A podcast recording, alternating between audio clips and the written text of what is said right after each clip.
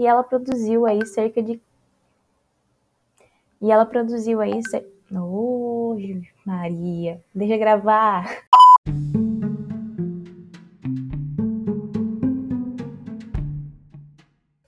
Olá, seres humanos do planeta Terra. Meu nome é Linda e bem-vindos a mais um episódio desse podcast.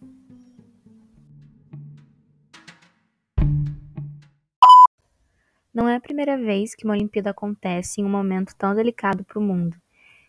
E é também por isso que a organização resolveu transmitir várias mensagens sutis sobre causas que são importantes no mundo através de todo o evento, como por exemplo a igualdade de gênero. E a gente conseguiu ver isso desde a abertura do evento, onde também tiveram destaque dois pontos chaves dessa Olimpíada, que são a tecnologia e a sustentabilidade, que são os temas do meu podcast. Bem-vindos! Desde quando foi sorteado, o Japão já tinha prometido que essa seria a Olimpíada da Tecnologia, mas acabou também se tornando uma das maiores em medidas voltadas ao meio ambiente. Então vou contar aqui para vocês algumas das coisas que tornam essa Olimpíada tão tecnológica e tão inovadora nesse quesito, depois linkar com as coisas sustentáveis que eles estão fazendo também, porque as duas acabam que têm ligação. O Japão é um polo tecnológico muito importante para o mundo inteiro Lá são desenvolvidas pesquisas de novas tecnologias e existe muito incentivo para que essas pesquisas continuem acontecendo, para que eles continuem sendo pioneiros em novas tecnologias. Todos os esportes, e aí por consequência as Olimpíadas também, têm acompanhado e se desenvolvido de acordo com que a comunicação e a tecnologia avançam também. Mas agora, dessa vez, nessa Olimpíada da Tecnologia, parece que tudo deu um salto, assim, e se tornou muito mais futurista e isso principalmente se deve à quantidade de robôs que a gente tem nesse evento. Não é de hoje também a paixão dos japoneses pelos robôs, então eles quiseram trazer isso, que é parte da cultura deles, para auxiliar dentro das Olimpíadas de várias formas. Já existe um pouco enraizado na cultura deles os karakuri, eu espero estar falando isso do jeito certo, mas que são bonecos mecanizados ou autômatos criados por artistas tradicionais japoneses, como por exemplo, eu acho que vocês já viram aquele bonequinho do Astro Boy. Então, é basicamente isso. Então, para falar da tecnologia dessa Olimpíada, vou começar falando desses robôs e da vila de robôs que foi criada. Para começar, os mascotes das Olimpíadas são robôs. Eles são o Miratoya, o robô azul, e o Somate, que é o robô rosa. Os mascotes inicialmente seriam androides, que teriam uma câmera com reconhecimento facial para eles poderem demonstrar emoções através dos olhos digitais que eles teriam. Seria muito legal e o intuito principal seria entreter tanto as crianças quanto os turistas que viessem para prestigiar os jogos, mas infelizmente eles não puderam cumprir 100% do seu papel. Os medalhistas olímpicos também, além das medalhas, receberam um buquê de flores que tinha inclusive um bonequinho do Miratoia, que é o mascote oficial, na cor da respectiva medalha. A Toyota é uma das principais patrocinadoras desse evento, né, e ela desenvolveu a maior parte desses robôs, entre eles o THR-3, que é um modelo robô humanoide, que é capaz de imitar movimentos e se comunicar com até cinco pessoas ao mesmo tempo. Para mim, ele parece muito o Chap do filme, muito legal, inclusive o filme recomendo. E desenvolveram também o TTR-1, que é um robô de comunicação e localização remota, que foi criado para gerar mais inclusão, possibilitando que pessoas com dificuldade de locomoção ou que não tivessem essa possibilidade estivessem presentes nos estádios durante as partidas. Esse robô tem uma câmera e uma tela em HD que mostra a pessoa em seu tamanho real e em tempo real também. Eu acho esse um dos mais legais. Além da Olimpíada, também vai acontecer a Paralimpíada e foi visando também promover a inclusão e acessibilidade que foram desenvolvidos mais dois robôs, o HSR e o DSR. O HSR é responsável por guiar portadores de necessidades visuais ou físicas até os seus assentos nos estádios, podendo também carregar alguns objetos leves.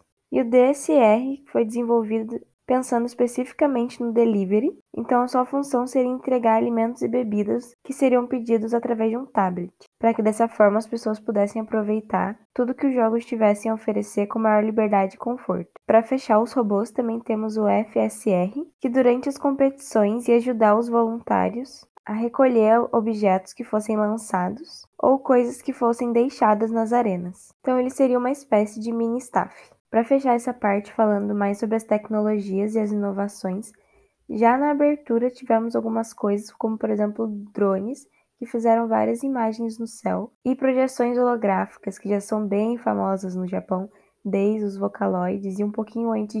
Então agora eu vou falar também das ações que geraram sustentabilidade. Essas ações também foram algumas tecnologias que foram criadas principalmente para esse evento, mas que serão utilizadas a partir dele. Então, antes de eu começar a falar sobre essas ações e essas tecnologias sustentáveis, eu vou lembrar aqui com vocês o conceito de sustentabilidade, que tem a origem relacionada ao termo desenvolvimento sustentável, que é definido como aquele ou aquela coisa que atenda às necessidades das gerações presentes sem comprometer a capacidade das gerações futuras de suprirem suas próprias necessidades. Ou seja, é aquele visionário consciente. E então, só pelo conceito, já dá para a gente entender como é que o Japão linkou a sustentabilidade com a inovação já que muito daquilo que pode ser feito hoje com menores impactos possíveis para gerações futuras já é bem inovador e, consequentemente, envolve muita tecnologia. Segundo a ONU, o Japão é um dos maiores produtores de plástico e emissores de gás carbônico. Então, todas as medidas sustentáveis que eles tentaram tomar foi em cima da preliminar da ONU de reduzir tanto a circulação de plástico quanto a emissão de carbono. Então, o primeiro item dessa lista são os mais de 500 veículos que foram desenvolvidos pela Toyota para auxiliar na logística dos jogos, que transportam até 5 pessoas a 20 km por hora, à base de baterias elétricas recarregáveis. Esses veículos elétricos são autônomos, ou seja, eles mesmos se pilotam a partir dos dados de vários sensores, e por conta deles, vários pontos de recarga foram instalados na cidade, possibilitando que existam mais veículos elétricos. A segunda coisa dessa lista deu o que falar, como as famosas camas antissexo, que foram fabricados pela empresa Airwave a partir de materiais reciclados. A estrutura foi feita a partir de papelão reciclado fortalecido com alguns trechos de madeira, e os colchões foram feitos a partir da reciclagem de componentes de plástico. E segundo relatos dos próprios atletas, elas são muito resistentes e também muito confortáveis. O terceiro item da lista é ela, a famosa tocha olímpica. A tocha em especial foi construída a partir de resíduos de alumínio que foram recuperadas das habitações temporárias construídas para as vítimas do tsunami de Fukushima em 2011. E falando de reciclagem, o Japão fez uma força-tarefa enorme para, durante os anos de preparação para essa Olimpíada, coletar a maior quantidade de plástico possível. Para isso, empresas e supermercados se mobilizaram para colocar pontos de coleta que eram gerenciados pelos municípios e depois repassados para o Comitê Olímpico que, junto ao governo do Japão, enviava esses reciclados às empresas responsáveis pela construção de cada objeto. Um desses objetos é o pódio. Foram poucos os atletas que subiram nesses pódios e que ainda vão subir nesses dias que ainda faltam, mas foram muitas as pessoas e voluntários que participaram da construção desses 100 pódios, que foram fabricados exclusivamente usando plástico reciclado. Mas o plástico que foi retirado dos oceanos e das praias por voluntários foram aproximadamente 45 toneladas de plástico reciclado, o que pode ser considerado um número recorde, pensando no tempo de preparação. Agora, a minha curiosidade favorita, que é o fato das medalhas terem sido feitas a partir de equipamentos eletrônicos que foram doados pela população. Por essa você não esperava, né? Pois é.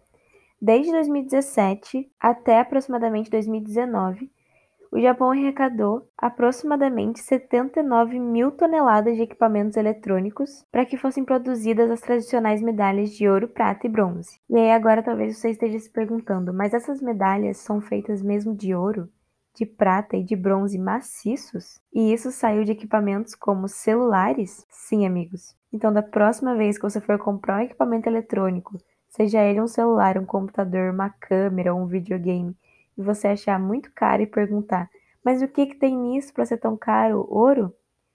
Provavelmente sim, e também uma boa quantidade de prata e principalmente cobre, que junto com o estanho forma a matéria-prima do bronze. Tanto o ouro quanto a prata são materiais resistentes à corrosão e por isso eles são usados em pequenas quantidades em equipamentos como processadores ou contatos elétricos de memória para aumentar a vida útil desse equipamento. Por fim, existe por parte do governo japonês a meta de reciclar 65% de todo o resíduo que for gerado pelos jogos. E para garantir que isso aconteça, e também para conscientizar a população, estão sendo e vão ser distribuídos aos participantes recipientes de papel reciclado para as refeições, evitando assim o uso do plástico, e foram espalhados centenas de novos postos de coleta de lixo com a classificação adequada, aquela separação do lixo orgânico e dos reciclados. Um bônus de uma tecnologia que foi implementada por conta da pandemia são os monitores que conectam os atletas às suas famílias e amigos em seus países, o que, na minha opinião, é para mostrar que as videochamadas agora vieram para ficar. Com tudo isso, dá para a gente dizer que os quatro R's reduzir, reutilizar, reciclar e repensar foram muito bem aplicados e mostrados na prática pela comissão organizadora e pelo governo japonês, além de terem agregado vários objetivos de desenvolvimento sustentáveis previstos pela ONU. Bom, pessoal, esse foi o episódio da semana. E se você gostou, manda para algum amigo que também está acompanhando as Olimpíadas e que vai acompanhar as Paralimpíadas e que talvez também vá gostar dessas curiosidades. Segue o podcast aqui no Spotify para acompanhar os próximos, porque esse é só o primeiro. Se você quiser me dar alguma sugestão de tema ou de edição, o meu Twitter e o meu Instagram são arroba com dois S. Tomem água, continuem se cuidando, usem máscara e até o próximo episódio. Tchau!